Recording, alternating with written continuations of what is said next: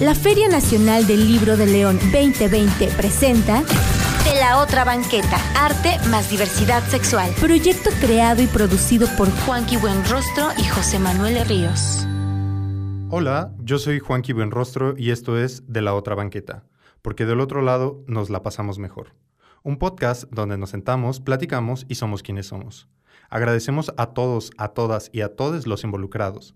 Especialmente damos gracias al Instituto Cultural de León y a nuestro equipo de edición conformado por Edgar Matt y Soundtrack Pro por su apoyo para la realización de este proyecto, donde sin miedo nos vamos como hilo de media. Pues hoy tenemos a un invitado, un gran, gran invitado. Les leo un poquito sobre él. Nace el 13 de diciembre de 1987 en Tuxtla Gutiérrez, Chiapas. Es egresado de la licenciatura en Artes Visuales de la Universidad de Ciencias y Artes de Chiapas. Tiene cinco exposiciones individuales y ha participado en más de 20 exposiciones colectivas en México y Estados Unidos, y próximamente en Europa. En noviembre de 2019 participó en la exposición Emiliano, Zapata después de Zapata, en el Palacio Nacional de Bellas Artes con la obra La Revolución, junto a artistas como Diego Rivera, Orozco, Siqueiros, Julio Galán, entre otros. La mayoría de su obra está protagonizada por personas morenas, buscando visibilizar expresiones de grupos vulnerables por raza e identidad sexual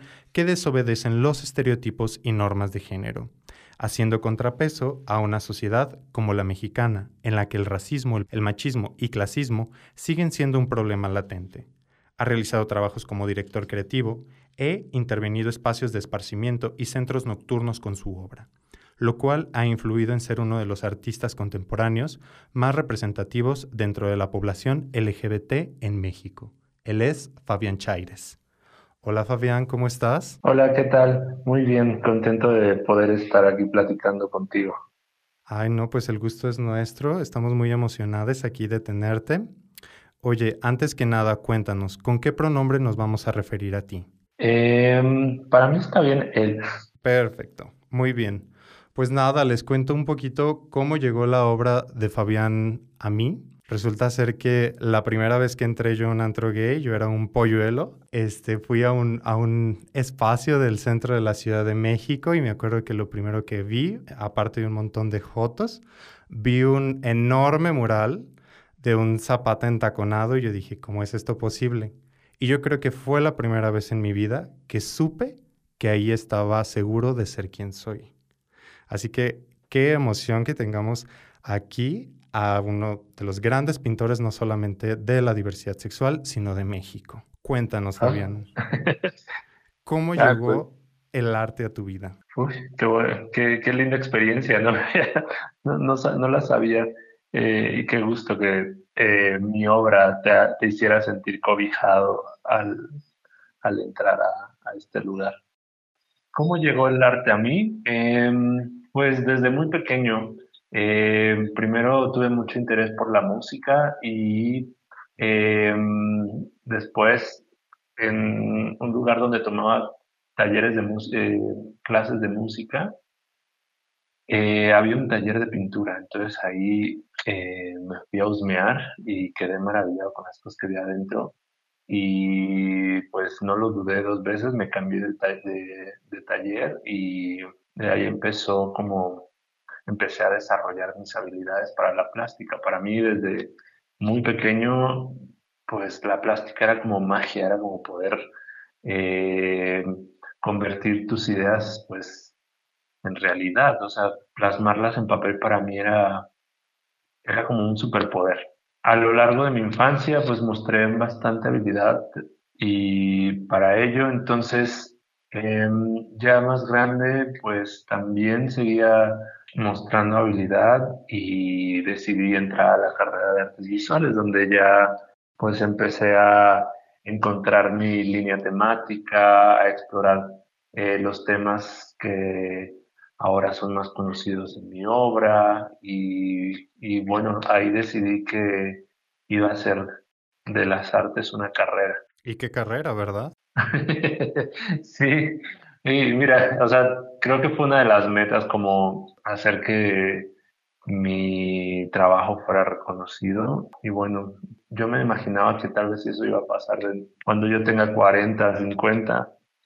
pero no tan pronto, de lo cual me da mucho gusto. Creo que eh, ahora estoy en un punto de, mi vida en el que tengo la suficiente madurez eh, para afrontar retos y poder estar consciente y, y disfrutar de mi carrera como artista plástico. Sí, yo creo que lo que pasó en diciembre del año pasado fue muy importante para ti. Sí, creo que es algo que de lo que me siento privilegiado de haber podido vivir.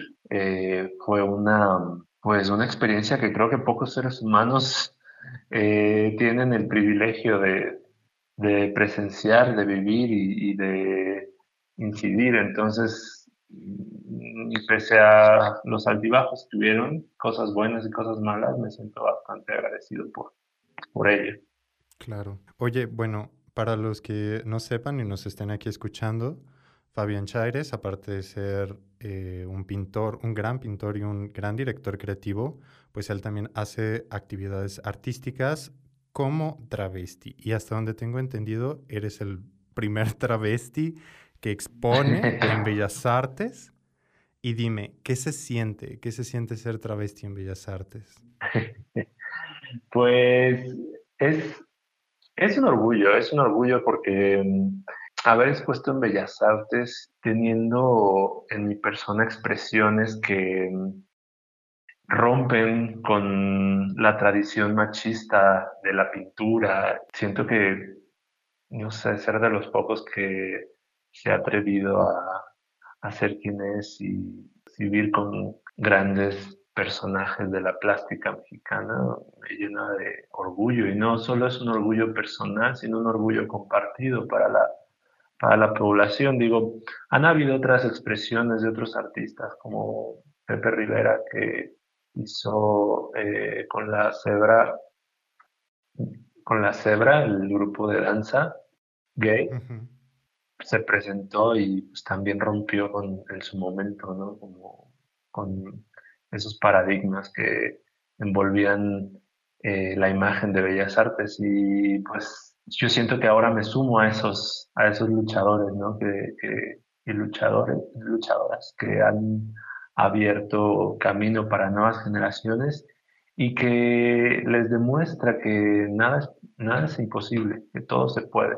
Sí, de hecho, hace poquito creo que vi una reseña por parte de Shibon Guerrero, de este grupo Zebra, ¿no? Del primer festival de danza gay, si mal no me falla la memoria. Sí, sí, sí, que bueno, fueron pioneros y hacían cosas muy interesantes. He tenido la oportunidad de ver una pieza de ellos y justo en Bellas Artes, pero bueno, es algo increíble y lo que hicieron en los noventas y más adelante creo que ha sido algo que yo aplaudo bastante. Oye Fabián, ¿y llegaste a sentir miedo por lo que causó la revolución? Me sentí muy tenso, creo que realmente fueron muchos sentimientos, o sea, por mi persona creo que, que no, por mi familia creo que es la que más me preocupó porque muchos de los eh, agresores o eh, gente que estaba en contra de, de mi trabajo, eh, buscaron las formas posibles para hacerme daño y no, no, no se preocuparon, más bien investigaron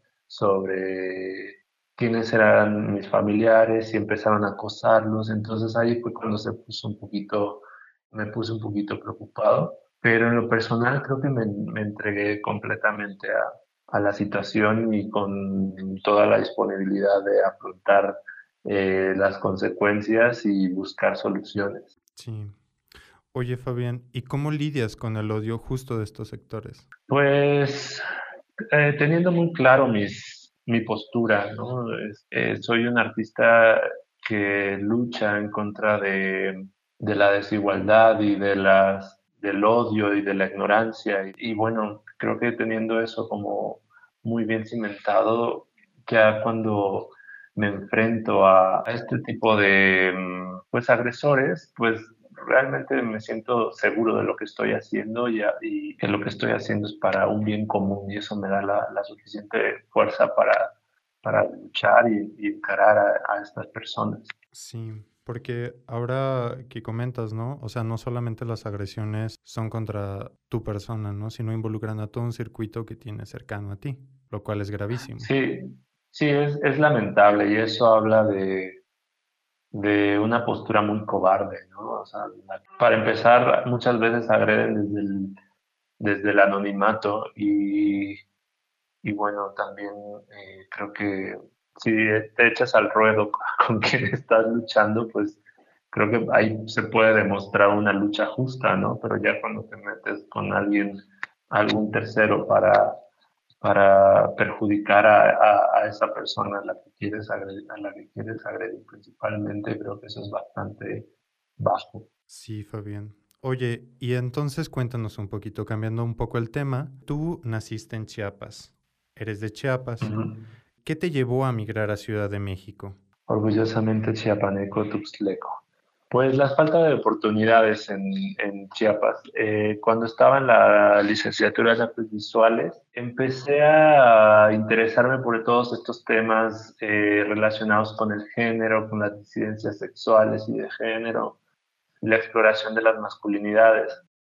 Entonces sentía que viendo el panorama de cuál era el tipo de obra que se consumía y que se vendía en Chiapas, pues supe desde, desde entonces que no tendría mucho futuro si me, quedara, si me quedaba ahí, porque pues el mercado está limitado y solo para ciertas expresiones y, y ciertas propuestas pictóricas. Entonces yo no, yo no entraba en ese momento, bueno, sigo sin entrar en ese momento en esas pues posibilidades de mercado y pues dije, tengo que moverme. Además que también buscaba como más experiencias, más gente con la cual conocer, platicar, sentirme identificado, este, poder aprender y pues lo más, la, la mejor opción era la Ciudad de México.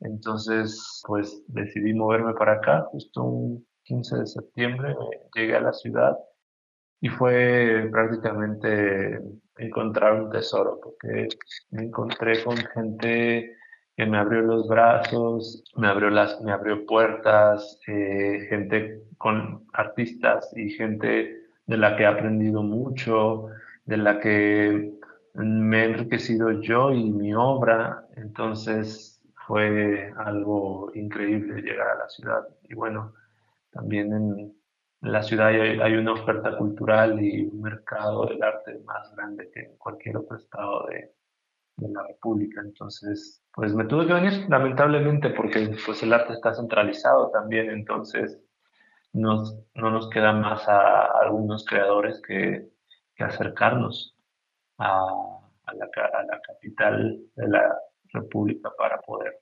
pues buscar oportunidades. Sí, la otra banqueta existe justamente en Guanajuato. Y es muy triste que en este estado muchos de mis amigos, amigas y amigues tengan que, pues justamente, cambiar de residencia para que se les, primero, para que entren en un mercado del arte que, pues ya sabemos y lo hemos dicho hasta el cansancio, ¿no? Que se destaca por ser elitista, que se destaca por ser ah, machista, que se destaca por eh, ser profundamente, inclusive yo diría discriminatorio. Uy, sí, sí, de hecho cuando yo llego a la ciudad también me pongo con una cara negativa del arte, ¿no? Como eh, muchos, un sistema un tanto arribista, ¿no? Entre galerías, curadores, directores, este, artistas.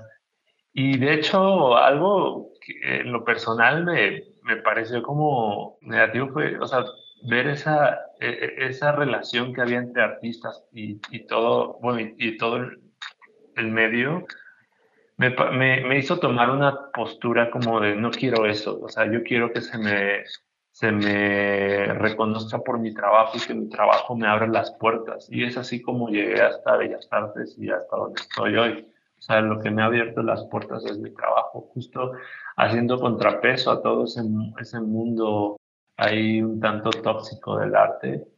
Eh, porque, bueno, lamentablemente muchos creen que esa es la única solución, pero a mí me da también mucho gusto saber que he podido eh, destacar eh, por mi propia cuenta y sin entrar en ese mundo. Oye, Fabián, y justamente sobre tu obra, ¿Qué te influye? Uy, bueno, me influye, influyen muchas cosas, digo, desde mm, otros artistas, clara, claramente como Sorolla, Velázquez, Saturnino.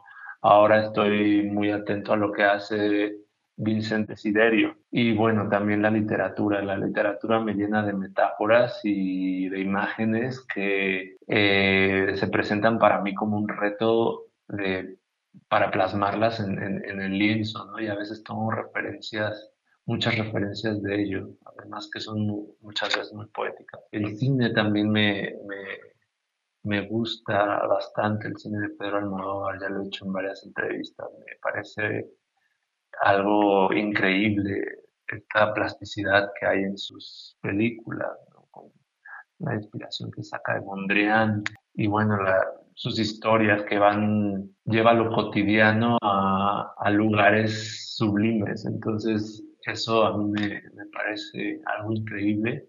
Y bueno, también, o sea, de cotidiano, de, de la sociedad, o sea, hace unos días me estaba manifestando con unos activistas en, en Reforma y ah, fue riquísimo visualmente ver a activistas a esta activista trans eh, Kenia que tiene la casa de las muñecas Tiresia, luchando y gritando y con una postura enérgica, ah, reclamando por las, los y les desaparecidos y asesinados eh, integrantes de la población LGBT y eso pues me inspiró bastante para hacer una pintura, ¿no? Entonces eh, y bueno, supongo que van a salir más también, pero de todas partes, o sea, trato de estar atento a todo lo, lo, que sea posible y cuando conecto con algo lo tomo y lo llevo al lienzo. Sí, y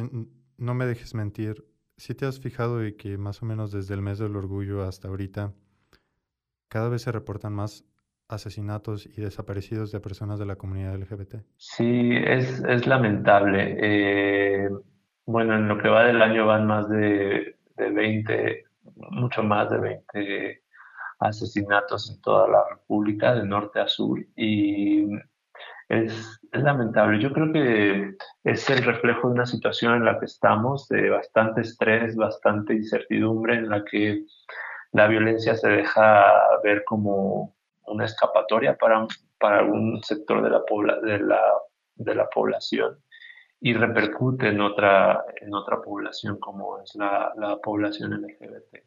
Entonces creo que es lamentable y, y es momento de manifestarnos, de exigir eh, que se esclarezcan estos casos, que se respete también la identidad y, y, y, bueno, que se reconozcan también como crímenes de odio, porque muchas veces se invisibiliza diciendo que eh, son crímenes pasionales o que son suicidios, cuando realmente pintan a ser un crimen de odio. Entonces, ahora nos toca manifestarnos y exigir justicia por los que no están y, y, brindarles eh, una mano a quien, quien lo necesite en la, en la población LGBT. También hay muchas asociaciones civiles que están apoyando a personas LGBT eh, no solo aquí en la ciudad, sino en todo el país y es importante que apoyemos, aunque sea con lo mínimo eh, o con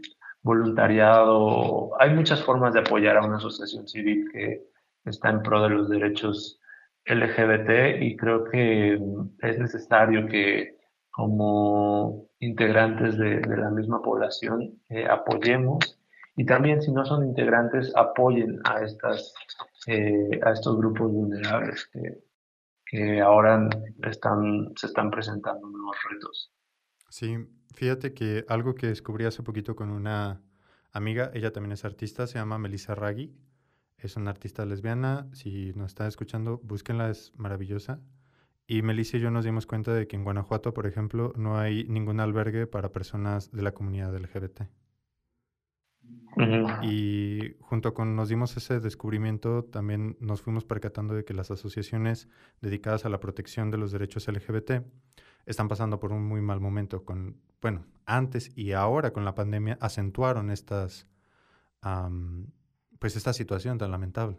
Sí, sí, creo que la, la pandemia eh, ha afectado bastante a los activistas. Ahorita, eh, en estos días he estado en contacto con Alex, Alexandre, Alexandra, un, otra activista trans eh, que está a cargo de esta asociación que se llama Jauría Trans. Pues acaban de, de entregar el, el, edificio donde ellas pues daban cursos, bueno, el, la casa donde ellas daban cursos pues por falta de recursos, porque ellas vivían de las capacitaciones, de, dar capacitaciones, diplomados y, bueno, todo lo referente a, la, a, la, población trans. O se tuvieron que salir ellas de, ahí por, por la falta de recursos para pagar la renta. Lo cual es muy lamentable. Como, no sé, o sea, a veces pienso, bueno, queremos protegernos entre nosotros, ¿no? Pero a veces siento de que estamos luchando todo el tiempo contra marea, ¿no? Somos salmones. O sea, no hay lucha perdida hasta que no te des por vencido. Entonces creo que hay mucha gente que, que seguimos luchando por, pues por un mundo y un futuro, un presente también diverso en el que se respete la diversidad. Y, y vaya que luchas libras tú en lo simbólico, en el arte, ¿no? Hay algunas piezas que hemos seleccionado para esta entrevista que, bueno, personalmente noto que cada vez tu obra se vuelve más intimista, más, creería que inclusive más personal, ¿no? Se ve inclusive hasta en la pincelada.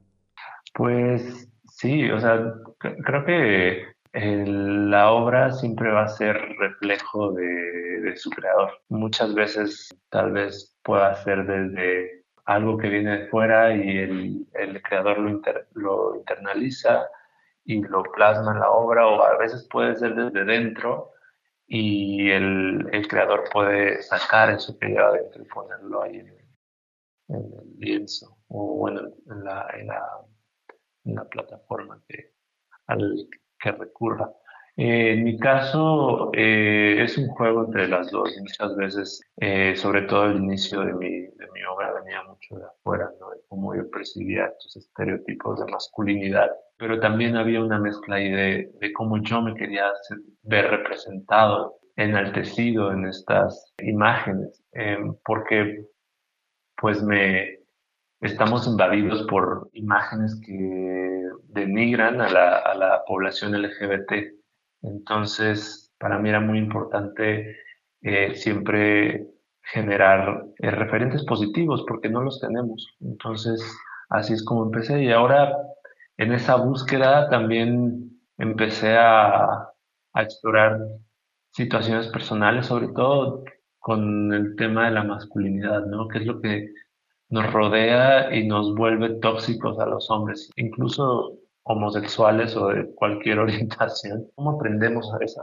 esa masculinidad tóxica? ¿no? Porque ahora con el feminismo, pues creo que empezamos a, a cuestionarnos y a voltearnos a ver a nosotros como hombres, eh, qué está pasando con nosotros. Y creo que hace falta hacer muchas reflexiones y búsquedas en cuanto a, en cuanto a nuestras expresiones, en cuanto a, en cuanto a nuestra forma de ser.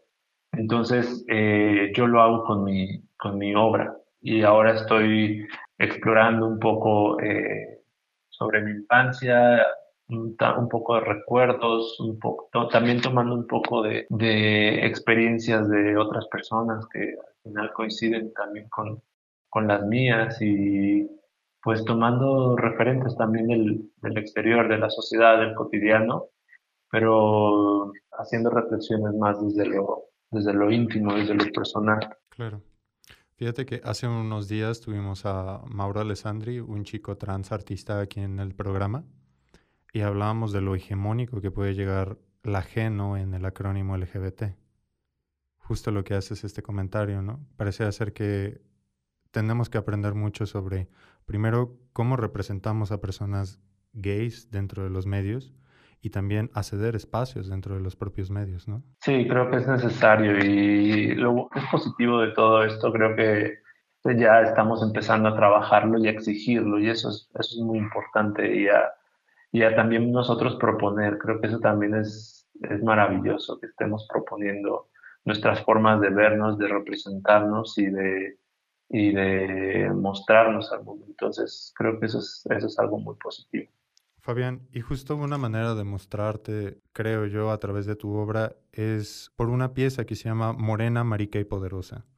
¿Podrías contarnos un poco sobre esta pintura? Esta pintura la hice en 2019, no me con tantas cosas que me han pasado. No, la terminé, la terminé ahora en 2020, sí. La terminé después de, ya que estaba un poquito más relajado de todo el escándalo. Y bueno, la, terminé y la hice con bastante bastante fuerza y un tanto de coraje, ¿no? Porque después de todo lo que viví, eh, pues no solo hubo agresiones machistas, homófobas, sino también racistas y clasistas, ¿no? Y aparte, por algunas circunstancias, ¿no? Como lo que ha pasado con las cosas que han evidenciado, por ejemplo, Tenoch Huerta y esta Yalitza Aparicio, han, me doy cuenta que ahora vivimos en un despertar hacia, la, hacia el racismo, en contra del racismo, y mi obra también aporta bastante a ello, y ya lo hacía desde hace, desde casi los, los inicios de, de, mi carrera,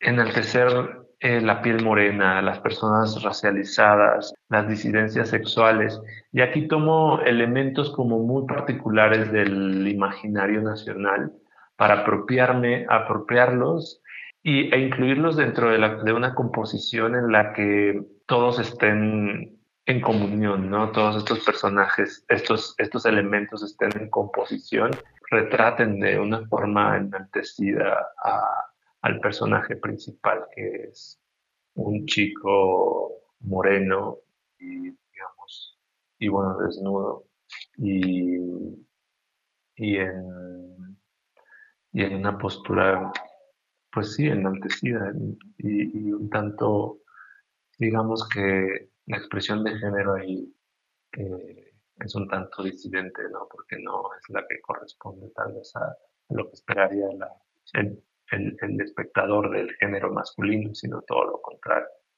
Sí, fíjate que yo usualmente veo en tu obra, en sus miradas, o un montón de sensualidad o vulnerabilidad. Y aquí en esta pieza siento todo lo contrario, inclusive la manera en la que tomas el pincel, ahora lo entiendo, lo haces con fuerza. Sí, sí, completamente. Creo que con esta pieza reafirmé mi postura. O sea, de hecho fue la, la primera que hice después de, de, todo el altercado en persona. Después eh, concluí la de la patria y ya después hice un par más, pero sí fueron como obras en las que me estaba reafirmando y justo eso como esa parte poderosa de, de ser parte de una disidencia, tanto racial como sexual. ¿Crees que hay poder en autoenunciarte como marica y morena? Sí, sobre todo hacia nosotros mismos. Este, creo que es importante tomar esas cosas que nos hicieron daño, tal vez esas palabras y eso, y darle la vuelta, ¿no? Quitarle eh, ese peso de insulto y tomarlo como un estandarte y sentirnos orgullosos y orgullosas y orgullosos de quién somos y de nuestras expresiones y de nuestro argot y de nuestro color de piel y, todo, ¿no? Y no darle a, a los opresores, a los, a los que están en contra de nuestras libertades, el, el valor, sino más bien quitarles esas, esas armas y esas herramientas para nosotros, tener más fuerza y no dejarles que nos hagan daño. Sí, justo ahorita que estaba recordando ese día que entré a este antro, uno de los primeros letreros que vi era Joto es amor, ¿no? y toda mi vida a mí me han, bueno, no solamente a mí, a un montones y montones de compañeros de la comunidad se han referido con agresiones, ¿no? Como joto, como marica, como puto, ¿no? Y yo siento que hay mucho poder en, en tomar esas palabras y utilizarlas como espacio de defensa, ¿no? Sí, creo que es muy importante. Y también es importante también recalcar cuando tal vez haya una relación impar socialmente de alguien que la esté usando y esté en un lugar de eh, privilegio en contra de nosotros. Creo que ahí también es importante eh, recalcar, o sea, que esa persona está en un lugar de, privilegio y que no puede usar esas palabras también. Sí. ¿no? Entonces creo que es importante también mm, marcarles el límite, ¿no? saber, porque bueno, eh, creo que es, es, necesario hacer, o sea, usar, tanto usarlas nosotros mismos como también enseñarle a los demás cómo, cómo las usamos y cómo las deben usar y cómo no se deben usar. Sí, Fíjate que pensando un poquito en Morena, Marica y Poderosa, recordé esta pieza, La Invocación, ¿no? que anteriormente habíamos hablado un poco sobre ella en otro artículo. En aquel entonces concluimos ¿no? que la invocación es una especie de reminiscencia de, diosas madre prehispánicas, ¿no? Y hay elementos muy, muy, muy marcados. La serpiente, las alas y los nopales. Y veo que justo se repiten las alas pero con una connotación distinta, yo creería que hasta nostálgica, en otra obra tuya que se llama La Patria. Es la primera vez que veo un niño en tu obra, por ejemplo. Ya, es la primera vez que lo hago en pintura, pero ya había hecho una especie de stencil en la que incluía a un niño. Y de hecho es, digamos que la, el óleo que hice ahora en 2020 es la, la evolución de esa idea la del niño castigado, el niño castigado por su entorno, por su nación, por eh, el patriarcado. Entonces, ahí abordo esta idea de, qué es lo que nos vuelve unos individuos, unos hombres tóxicos, ¿no? Y que eh, existe esta condición, ¿no? De, de, tienes que, como hombre en una sociedad como la nuestra, tienes que renunciar a tu sensibilidad, renunciar a tus sentimientos, renunciar a muchas otras cosas para tener este lugar de, poder, ¿no? Y, así nos enseñan a cómo ser hombres, ¿no? para otra vez reafirmar nuestro poder ante todo lo que nos rodea. Entonces, esta es como una de mis reflexiones sobre, sobre la niñez y la masculinidad. E incluso no sé, me parece muy interesante cómo todo cambia en esta pintura, ¿no? O sea, yo cuando pienso en tu obra, al inicio veo que era muy colorida. Ahora veo que hay un control de, los tonos muchísimo más mesurado, ¿no? Pero aquí es suave, eh, la pincelada es, otra vez parece ser más maciza. Y aparte de todo, los colores son pastel.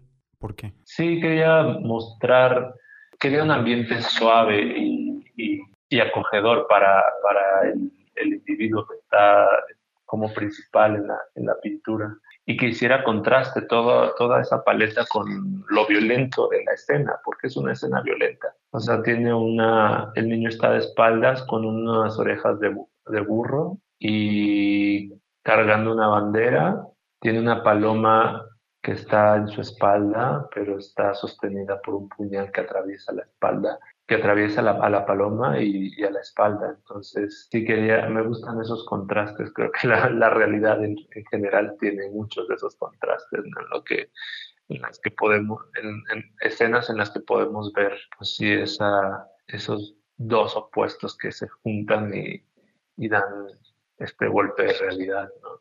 Entonces, va de eso esta pintura. Sí, hay cinco palomas. ¿Hay algún simbolismo con ese número o fue algo azaroso? No fue tanto azaroso, más bien eh, cumple un, digamos, cumple como la solución a un, reto compositivo.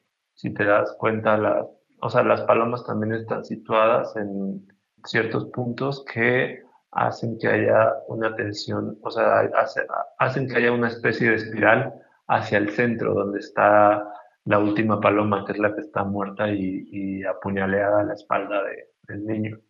Entonces, más bien es un elemento técnico la, cantidad de palomas y también la disposición de las alas. Entonces, sí, eso es fue como parte de, la estrategia, además de lo que una paloma blanca simboliza, que creo que es también un, eh, pues un símbolo mundial.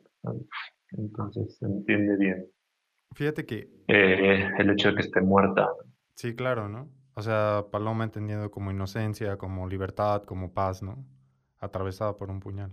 Sí, el puñal resulta ser otra vez el palo violento, el palo que agrede, el palo, sí, el palo disruptor y agresivo que están en otras de mis composiciones. La pintura de la jornada, esa tiene también eh, machetes, ¿en cuál más? Ah, también tengo otra que se llama el puñal, y bueno, tal cual hay un puñal eh, atravesándole el pecho a, a, un charro. Ah, bueno, también la revoltosa tiene un machete y una puñalada en la espalda. Entonces, pues el cuchillo, el palo, el machete, el arma blanca están presentes en muchas de mis obras. Y sabes que ah, he analizado eso y un poco haciendo un poco de, búsqueda hacia adentro de, de, mi persona y de mis experiencias. Creo que es por una, es por una experiencia que tuve alguna vez con un, un altercado a mi persona. Fue violento, o sea, fue bastante violento. Tenía, tendría como 19 años y me encontraba caminando con mi pareja de entonces eh, por una calle en Tuxtla Gutiérrez y dos tipos nos eh, enfrentaron y nos sacaron ahí un, cuchillo, ¿no? Y estaba, estuvieron a punto de, de agredirnos con él. Por suerte había más gente por ahí cerca y nos, nos auxiliaron. Entonces fue algo bastante revelador para mí siendo tan joven, ¿no? Como enfrentarme a un caso de, de violencia en el que pues corrí con suerte. Creo que las situaciones se prestaron para, para pues que no me hicieran daño y pero sí fue algo bastante traumático. Eh, entonces yo creo que un tanto de ahí, de esa experiencia, viene también la onda de poner eh, el falo agresivo y violento representado en el machete o en el cuchillo o en el puñal. Sí, yo algún día alguien me dijo, ¿no? Oye, Juanqui, la mayoría de las personas, si no es que todas las personas de la comunidad y de las disidencias sexuales, hemos sufrido de acoso callejero más de una vez. Y ha sido desde muy jóvenes. Y muchas de las veces alcanzan niveles de violencia bien profundos. Y tú ahorita acabas de mencionar un episodio que creo que muchos muchas y muchas de los que nos están escuchando actualmente se van a poder identificar. Pues sí, es una cosa lamentable. Por suerte, pues yo tomé de esto como un motivante también, no solo el hecho de, representar a nuestra población de forma enaltecida y digna, sino también eh, cada vez que escucho de una noticia como de estos asesinatos o de agresiones o algo, me llevan totalmente a ese, a ese momento que, que viví y me hacen seguir luchando. O sea, ese momento tan negativo me da las fuerzas y la rabia y el coraje para, para salir a la calle, para luchar y para pelear por el respeto y los derechos que, que merecemos. Y que necesitamos. Y que necesitamos. Justo ahorita dijiste, en algún momento yo también había notado, ¿no? El, el puñal, el machete, el arma lacerante se repite en tu obra. Y también sé que exploras mucho a través de animales. A veces un caballo, a veces una paloma, un sopilote y una víbora, ¿no?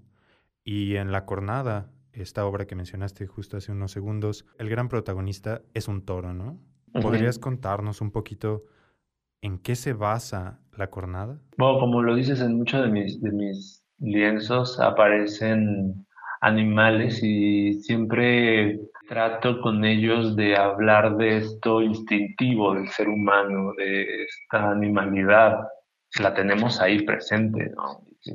siempre salen en algunos momentos y, y en el caso de, de la cornada, este toro que que aparece ahí, pues representa también esta masculinidad y esta fuerza bruta a la que muchas veces también estamos expuestos, expuestas eh, a unas personas sexodisidentes. Y eso, o sea, prácticamente se trata de eso, de esa energía masculina representada en el toro y esa fuerza bruta, ¿no? Y la, la acción violenta que genera a su paso. Para esta pieza, ¿hay algún programa iconológico o algo que hayas utilizado para crearla?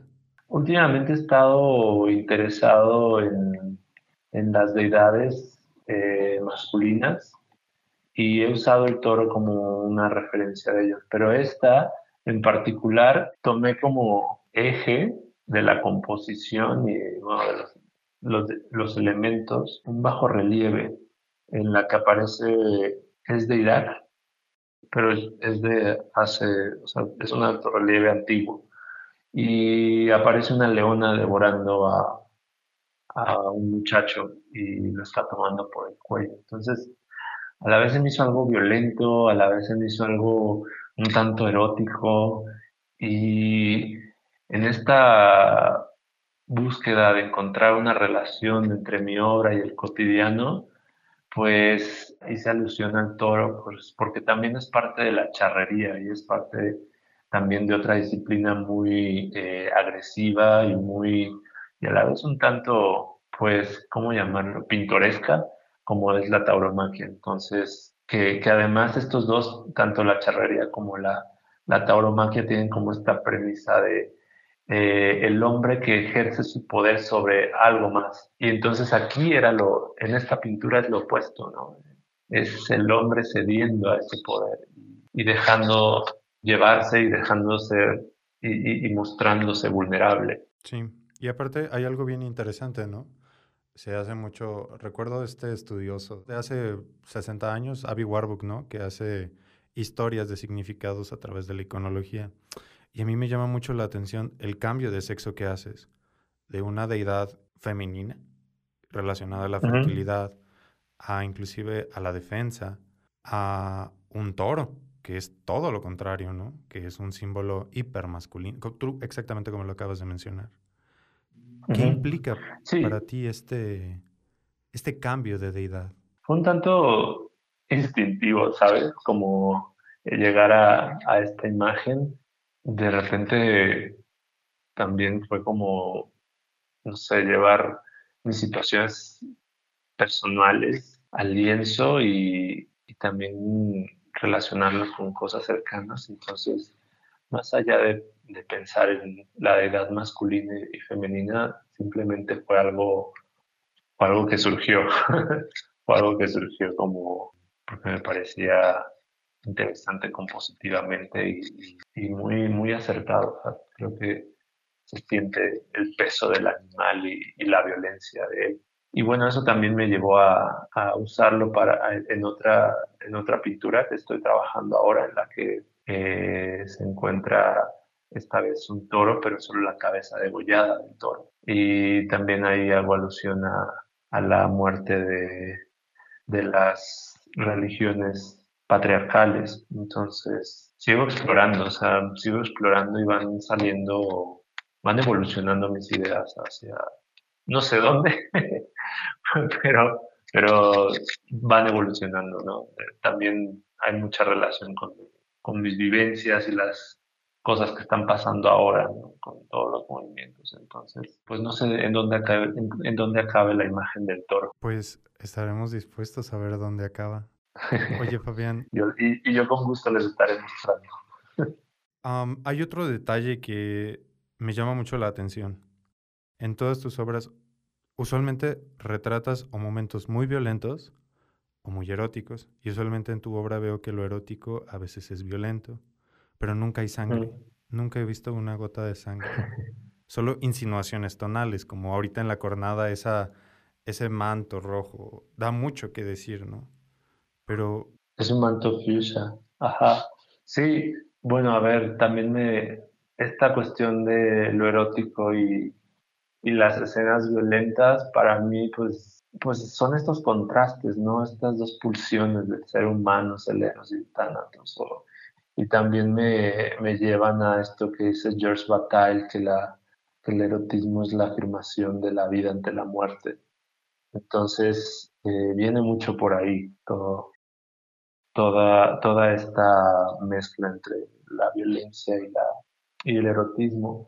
Por otro lado, la sangre eh, es un elemento que no me interesa pensarlo porque se me hace un tanto, no sé, poco, poco poético tan crudo, tan corriente, que si quieren ver sangre, lo pueden irse al puesto de la esquina y ver un, puesto de periódicos. Si ya tenemos mucha sangre, ya vemos los noticieros y hay mucha sangre, ya hay mucha sangre por todos lados y el lugar en donde menos quiero poner sangre es en mi obra, porque quiero que sea un espacio para la contemplación y para la metáfora. Creo que poner sangre para mí es, es un recurso barato para hablar de la violencia. Creo que hay formas más fuertes y poéticas y para hablar de la sangre que pintarla o, ponerla de forma eh, evidente. Ya tenemos demasiada violencia en, las calles para que la hacemos en el arte.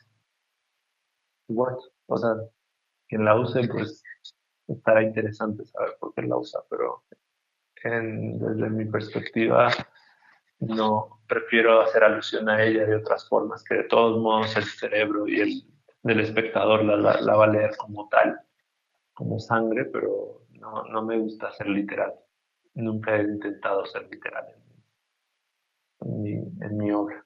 Sí, y vaya, ¿no? Yo, yo siempre cuando veo tus pinturas, o sea, por mi formación académica, por... Sí, aquí, por favor, táchenme de eurocentrista, pero Sí, por favor. Aquí, que táchenme, por favor, de académico eurocentrista, por favor. Cuando pienso en ti, no dejo de pensar en el barroco español. O sea, por tus influencias, porque sé que te gusta Velázquez, porque sé que tienes inclusive cierta, cierta relación con, con ese periodo. Pero ahora, con lo que me acabas de comentar, das exactamente el discurso de los renacentistas, ¿no? No hay que pintar la sangre. Tú tienes que encargarte de que el arte refleje más allá de la mera impresión por, por las vísceras humanas, ¿no? Tienes que encargarte de otras cosas. Sí, digo, y, y, además no solo la sangre, a mí el arte en el que contiene palabras también no soy muy fan de él, ¿sabes? Porque creo que las palabras tienen otras plataformas y a veces el, la pintura, por ejemplo, que es lo que yo hago, no, no me encanta incluirla porque pues son limitaciones para eh, generacionales, las palabras cambian dependiendo la situación, el lugar, el tiempo. Me gusta siempre el reto también de que mi obra pueda decir aquello que las palabras no pueden. Y vaya que lo logre. Bueno, a lo largo de esta charla he notado que tú crees en unas nuevas masculinidades. En otra vez, ¿no? En una masculinidad que reta, que tiene que encontrar una manera de que no sea violenta, que, que dé espacio a otras formas diversas de ser. Pero aquí la gran pregunta es, ¿crees que desde un territorio como México, con todo lo diverso que implica decir México, podamos construir esta nueva masculinidad? Eh, sí, sí, no, no, no es imposible.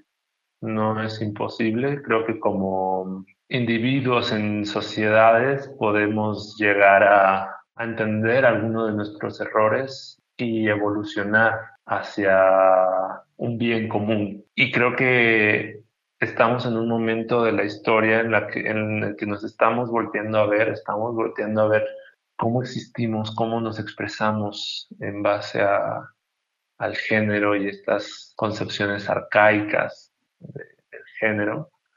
Y creo que sí, o sea, de que nos lleve tiempo, sea algo inmediato o algo que tarde un poco, bueno, ya esa es otra cosa, pero sí, o sea, hemos visto muchos cambios en, la sociedad y, no creo que estas concepciones de, las nuevas masculinidades, mm, de una masculinidad más libre, bondadosa, generosa, amorosa, sensible, estén lejos. Yo creo que es algo que se puede alcanzar y estamos trabajando en eso o sea, no solo los hombres, también las mujeres. Y es algo que nos compete a todas, todos y todos. Fíjate que yo, yo menciono tanto a, la doctora Xiobán Guerrero, porque sé que la sigues y aparte también ella ahorita es el despunte, ¿no? Del pensamiento en torno a las disidencias sexuales en, en México.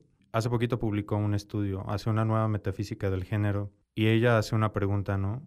¿Hay más allá de restricciones en las construcciones socioculturales del género. Bueno, no sé, a veces, en mi caso, ayer estaba platicando con un amigo sobre justo este tema, ¿no? Yo me identifico como no binario porque yo no, yo no pude encontrar más que cuestiones, a veces creería, demasiado dolorosas en, llamarme como hombre. Pero creía que entrar a un entrar a un espacio y denominarme a mí misma como mujer tampoco iba a ser la solución. Así que dije, bueno, tendré que fluir, ¿no? Y en tu particular caso, ¿cómo llegas tú a estos nuevos espacios habitables, ¿no? Desde lo masculino. Que justo es interesante lo que dices, ¿no? Porque a veces no nos hallamos o en, en el título, el masculinidad o, o incluso mm, creemos, lo tomamos como algo negativo, ¿no? Pero sí, creo que es momento de demostrar que es un lugar habitable, ¿no? Que es un lugar en el que se pueden permitir muchas cosas y, eh, y no es lo que nos han enseñado hasta ahora, no es, esa, no es ese lugar violento, agresivo. Yo creo que es un trabajo de, de todos ir reflexionando sobre esto y cada vez eh, alejarnos más de, de, los conceptos arcaicos de masculinidad y la masculinidad tóxica y agresiva. Por eso, aunque digamos que yo hago esta parte del travestismo, me gusta hacer énfasis en, la masculinidad y, referirme, que se refiere a mí como él, ¿no? Para mostrar que yo soy una opción, o sea, yo soy una opción, mi trabajo es una opción para representar la masculinidad. Eh, una de tantas posibilidades de, de, de mostrarse como hombre y, darle un giro, o sea, romper con esos eh, arquetipos que nos limitan y nos encierran y nos oprimen a, a muchos. Entonces, creo que es necesario demostrar que la masculinidad puede ser un lugar habitable y un lugar, un lugar que pues, se abra a, muchas expresiones. Y justo Shivon es, lo comenta también en un post, habla en, su canal de YouTube que habla justo de algunos compañeros, algunos compañeros trans que, que rehuyen un poco de título de masculinidad porque por lo que les representa, ¿no? por esta representación negativa que existe de, de eso. Y, e, y, ella, Shivon, hablaba de justo volver.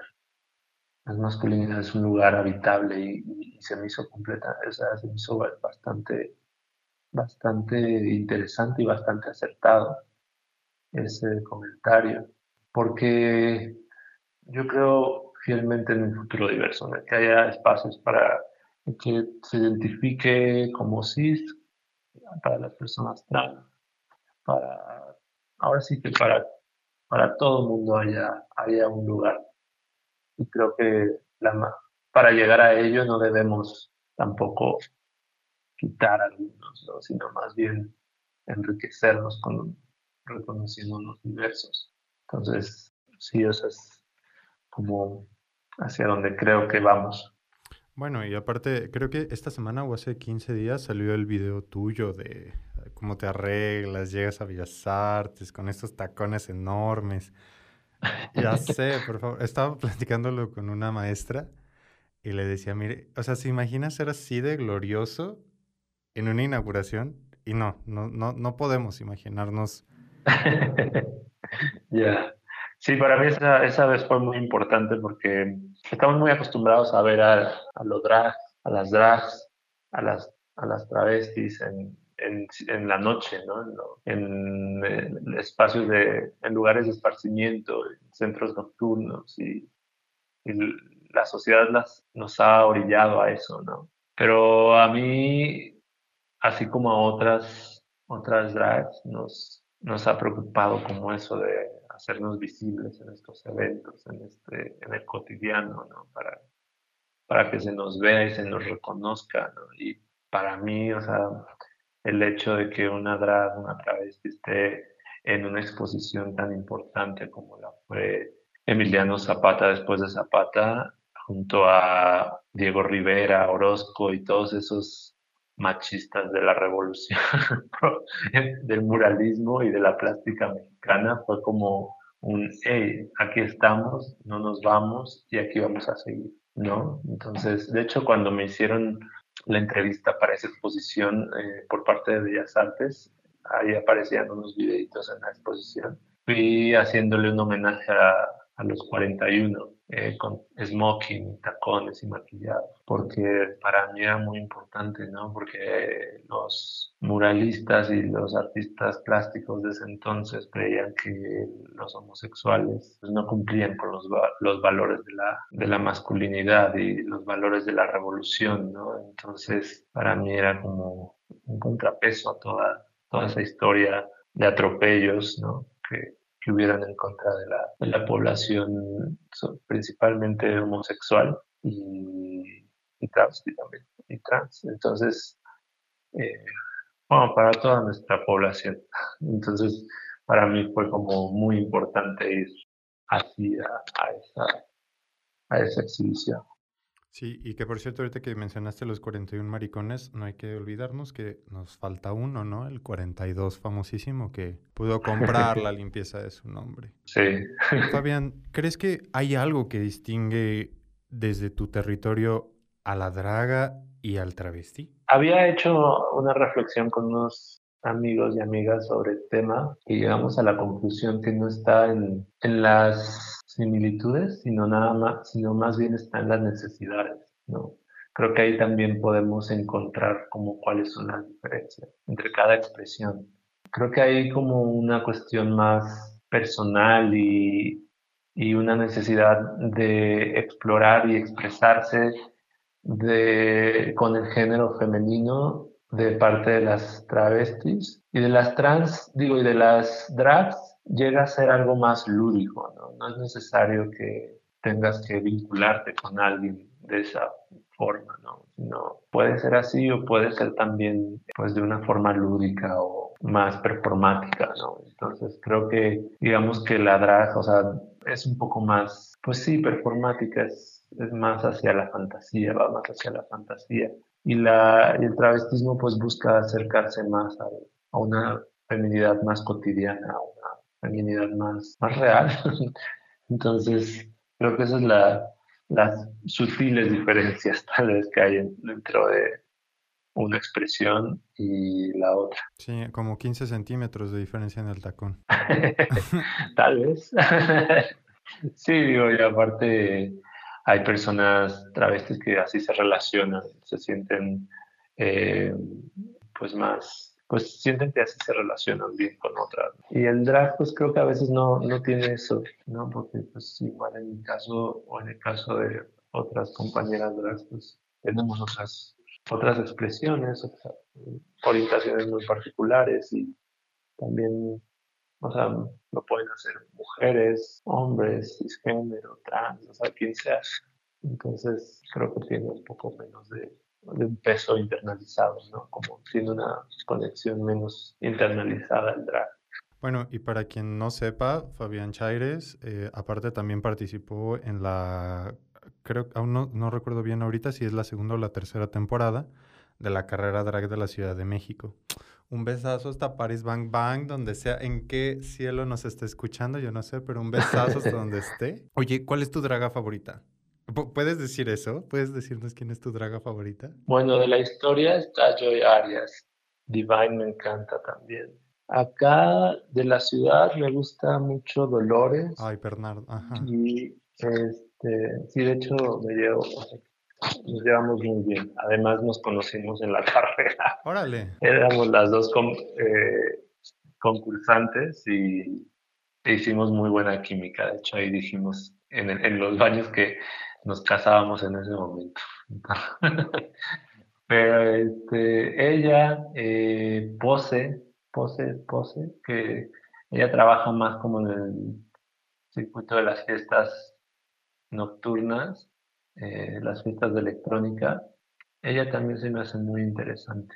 Se me hacen como bastante auténticas, ¿sabes? Como muy... Tienen como referentes que se salen de, del drag, ¿no? O sea, tienen referentes que vienen desde la plástica, desde la música, desde muchas otras cosas. Y ahora algo que sucede en el drag es que como hay mucha influencia de, de lo que viene de, Estados Unidos, de lo que viene de Europa, este, también por esta exposición que tenemos al, al Internet, a las redes sociales, hay muchas que pues se copian lo que se está haciendo, ¿no? Entonces, estas niñas, las que te menciono, para mí son como las, las que creo que son más honestas y auténticas con lo que hacen, porque sus referencias también vienen de otros lugares. Sí, hay un performance que me encanta de Dolores que le está sacando este filo a un tacón. Ay, qué fuerza, así que, que, pero qué ganas, ¿no? De ser ese tacón. sí, sí es, no recuerdo cómo se llama el cortometraje, pero sí es una escena muy bonita, muy, muy bonita, que después creo que ella lo hace también en un par de shows. Sí, solamente he visto boguear a Dolores una vez en persona, si mal no recuerdo, en una fiesta de Aguascalientes. Y qué gloriosa, ¿no? Qué diosa. Más que bloguear, creo que, eh, porque aparte su, tiene preparación, o sea, es, es bailarín, entonces, pues tiene una, un control del cuerpo que muchos envidiamos. Sí, este, no, en la carrera, de hecho, se, cuando estuvimos concursando las dos, se trepó en unas escaleras, andaba así en los techos, este, corría, se lanzaba, se tiraba, hacía ahora sí pirueta y media y, y era, y era increíble. Oye, Fabián, ¿y tú tienes un nombre drag? Sí, mi nombre drag es María Magdalena, en honor a mi, a mi abuela, que en paz descanse. Ay. Este, bueno, que en poder descanse. Sí, y además de que, pues ya sabemos quién es María Magdalena, pero también me, me importaba mucho tener como un nombre como este, porque muchas veces María se, se toma como despectivo.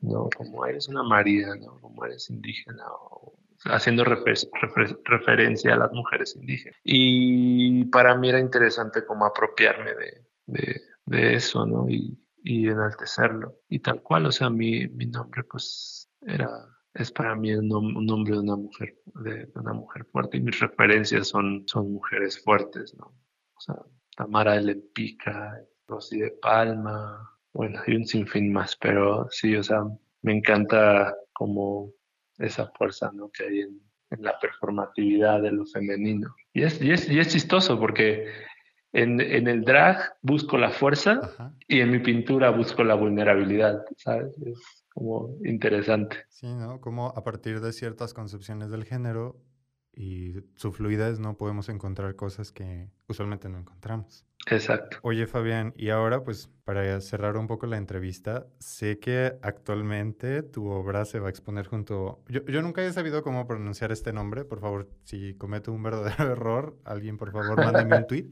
Y es Ai Weiwei. No sé si así se pronuncie. Y junto con Picasso, otro gran machito de la historia de la pintura. Ya sé, yo amo, odio a Picasso. Ojalá no sé, no sé si quiero besarlo o escupirle. Creo que, no, creo que eso es algo interesante. Siempre debemos separar la obra de la vida personal de, de los artistas. Pasa un poco con Frida Kahlo, que a veces dicen, ¿no? Que es un referente para el feminismo, cuando pues muchos sabemos que lo que le aguantó a este cerdito machista, que es Diego Rivera, ¿no? Pero eh, creo que su obra eh, es, es, se cuece aparte, o sea, creo que refleja una situación de una mujer en un lugar eh, y en una situación eh, determinada y defiende y enaltece y aborda temas que para su momento tal vez otras mujeres no hacían. Entonces, creo que sí hay que separar muchas veces la obra de, de, lo del artista, digo, porque a veces también pueden haber otras reflexiones que se alejan de sus posibilidades, de su situación, de su de muchos otros factores, ¿no? Que afectan tal vez sus decisiones personales o sus acciones, pero a veces, pues su obra puede tener otras cosas que, pues, son, digamos, positivas, ¿no? Digo, a lo largo de la, de la historia de los creadores, pues, tenemos a, pues, por ejemplo, Picasso, que pues ahí era también muy machista, Dalí también. Pues todos. Este, incluso, incluso eh, Coco Chanel, que ayudó a los nazis. O sea, me explico, o sea, como que tenemos que separarlo por lo que yo estoy un tanto en esa, en esa reflexión de, separar la obra de la vida de, los artistas. Pero bueno, eh, algo, algo, hizo, algo hizo bien Picasso con su obra que más allá de las puerquesas que hizo en su, con su persona, en su cotidiano. Pero bueno, creo que es indudable uno de los artistas que ha aportado a la historia del arte cosas muy, eh, muy chingonas y, y, pues sí, ahora voy a estar exponiendo con él.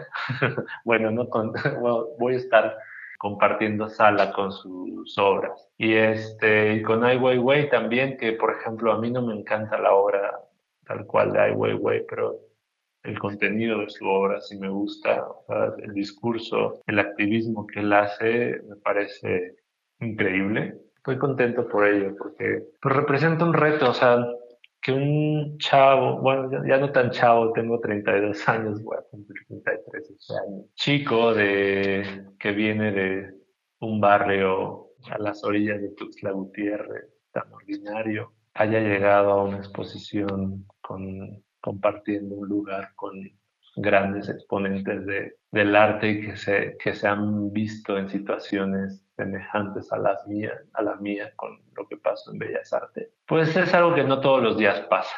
Y es algo que me hace sentir orgulloso y, orgulloso también por, por toda la gente que me ha apoyado, por, por la comunidad, por nuestra población, que me, me alienta a también seguir luchando y trabajando y motivando a otras generaciones a que sigan eh, reclamando un espacio justo, un espacio digno. Y sí, me llena de orgullo estar en una exposición como esa. Son de esos giros de la vida, porque con una pieza que pues la hice así en, Hace 10 años, mi departamento humilde aquí en la Ciudad de México, este, con los pocos pinceles y la pintura que tenía en ese, en ese momento. No me imaginaba o sea, hasta dónde iba a llegar y pues ahorita pues estoy en una exposición y en una colección que tiene a estos grandes nombres de las artes, pues para mí es como un, gran logro. Me siento como esa niña argentina que se hizo viral hace un par de años que decía, mira, mira de quién te burlas.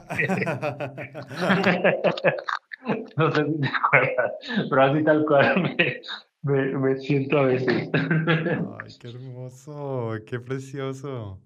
Pues mira, estaríamos ahí en la exposición con nuestra playera de Fabián Number One, digo, fan Number One, y con tu carita ahí y el dedito de espuma del número uno. Sí, bueno, y lamentablemente no podré ir por obvias situaciones. Se nos cruzó una pandemia, ¿verdad? El cobicho, el cobicho. Este, sí, hay, hay restricciones de acceso para a los mexicanos y, pues solo con algunos permisos, pero yo no puedo aplicar ahorita a ellos, entonces la estaré disfrutando desde aquí, desde lejitos.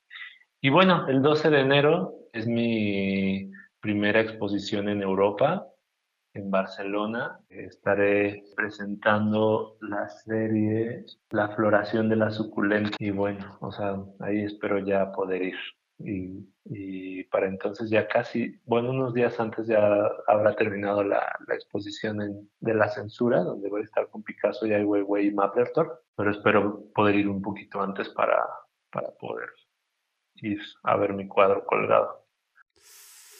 Ay, no, pues... El de la revolución. Sí, ya, ya quiero, bueno, no sé, luego nos platicarás qué sentiste, ¿no? Al estar en un espacio que me imagino que debe tener pues una carga energética tan fuerte. Pues es un poco, sí, es un poco la, la, el sentimiento que tuve cuando, cuando vi mi, mi pintura colgada en, en, Bellas Artes. Fue como, wow. Claro de que sí. Fue algo, no sé, son esas veces que se te llena el alma, se te llena todo el cuerpo de alegría, que es increíble. Y pocos, ¿no? Pocos han sentido lo que tú has sentido. Pues sí, sí, sí, sí. Y, y espero que se repita muchas otras veces. Ay, estoy segura, estoy segura de ello. Ay, gracias. Sí, seguramente sí. Sí, porque eso es algo que me han preguntado, como si, o sea, si hacia dónde creo que va mi, mi obra, ¿no? Y aunque me siguen pidiendo como esta onda de charros y luchadores, pues mis intereses han evolucionado y van hacia, hacia otras direcciones, ¿no? O sea, estoy muy abierto a, a seguir mi, mis impulsos, mis, los temas que me llenen e interesen dependiendo de la circunstancia y del momento en el que esté. Entonces, pues mi obra va evolucionando, ¿no? Y se va viendo esa evolución. Entonces, eh, pues uno no sabe dónde va a parar. Pero esperemos que lejos y alto. No, pues claro, eso nos queda segura. pues bueno, el tiempo se fue volando. Ahora sí que, obvio, nos fuimos como hilo de media. ¿Y de qué hilo y de qué medias, verdad? Yo uso medias muy, muy, muy baratas. no te preocupes. Otra cosa que tenemos en común, ¿eh? Son de uso rudo. Cuando haces drag y aparte tienes que comprarte muchas, porque te tienes que poner como, o yo me pongo como tres, tres cuatro, cuatro capas de medias y busco las más económicas. Y aparte porque luego se anda rasgando en el antro, en los eventos, entonces prefiero comprarme unas baratitas para que no me... y esas se van, mira, así, de volada. Bueno, si escuchan esto, por favor, si ven a Fabián, regálenle un paquete de medias, yo estoy seguro que le van a encantar. sí, por favor.